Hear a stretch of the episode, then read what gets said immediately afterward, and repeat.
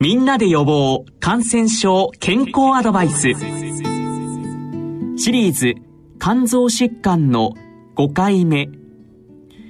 お話は国立長崎医療センター病院長で長崎大学大学院教授の八橋博先生です。八橋先生肝疾患の治療のご専門のお立場から番組をお聞きの皆様への健康アドバイスをいただけませんか？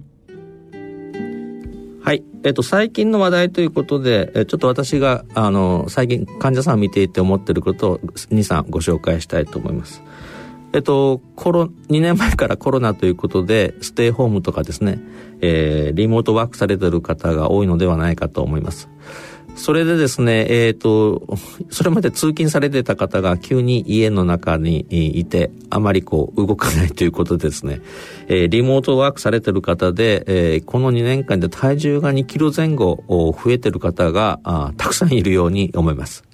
そうしていると、その中にはやはり脂肪肝が悪化して、えー、数字が上がったりとかですね、やっぱ明らかに肝臓に沈着する脂肪の量が増えているという方をたくさん見ています。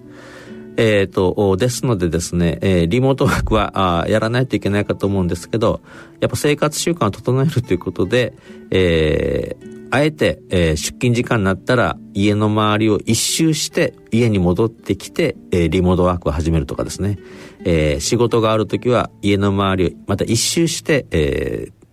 ー、帰ってくるとか。ということで、やはり生活にリズムをつけてですね、えー、あと運動とかですね、えー、そういうふうなことで、やっぱ歩くというふうなことを心がけていただきたいなというふうに思ってます。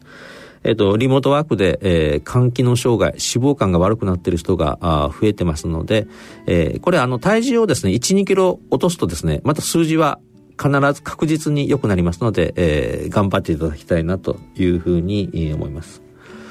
それと、一つ、コロナの患者さんを見て、えー、のことなんですが、えっ、ー、と、コロナの病気、感染してもですね、肝臓の数字が悪くなることがあります。というか、むしろ、えっ、ー、と、半数近くの方に換気の異常が出るというふうに言われてます。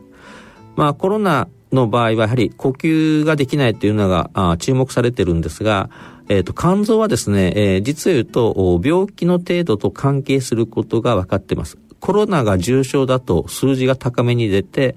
えコロナが軽症だと肝臓の数字が低めというか正常に近い値を示すということが分かってますので、えー、一つコロナの患者さんが病気が良くなってる悪くなってるっていうのを見るのにこの肝臓の数字を病院では指標にしています。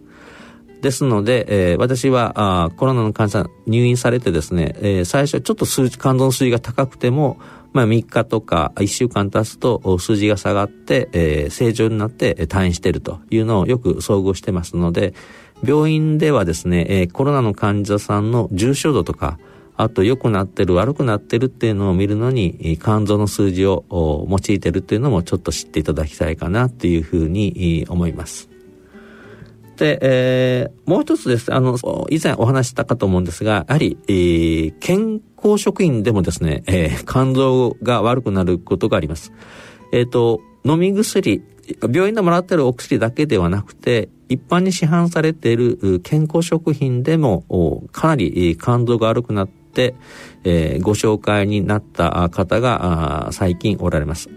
ですので、えー、いわゆる体に良かれと思って皆さん健康食品取っているかと思うんですが、えっ、ー、と、中に体質で合わなくて、えー、肝臓を悪くすることがありますので、えっ、ー、と、そのような点でですね、すべての健康食品があそういうことを起こすわけではないんですが、あの、健康食品という名前はですね、す、べ、て健康になるっていう話ではなくて、一部合わない方ではあ肝臓が悪くなって、えー、ひどい場合はやはり、えー、移植が必要になった例もありますので、やはりちょっと念頭にですね、健康食品で、えー、肝臓が悪くなるっていうのをご理解いただきたいかなっていうふうに思っています。まあ、そのようなところが、大体最近の話題として、えー、ちょっと注意していただきたいかと思います。あの、まあ、コロナがもう少しで落ち着いてくれればいいかと思うんですけど、私が、あ繰り返しお伝えしたいのは、とにかく皆さん歩いてですね、体重を落とす。で、これが、あの、非常に コロナで、えー、体重増えた分は、あ少しコロナが落ち着いたらですね、えー、元気に、外のを散歩していただきたいなというふうに思います。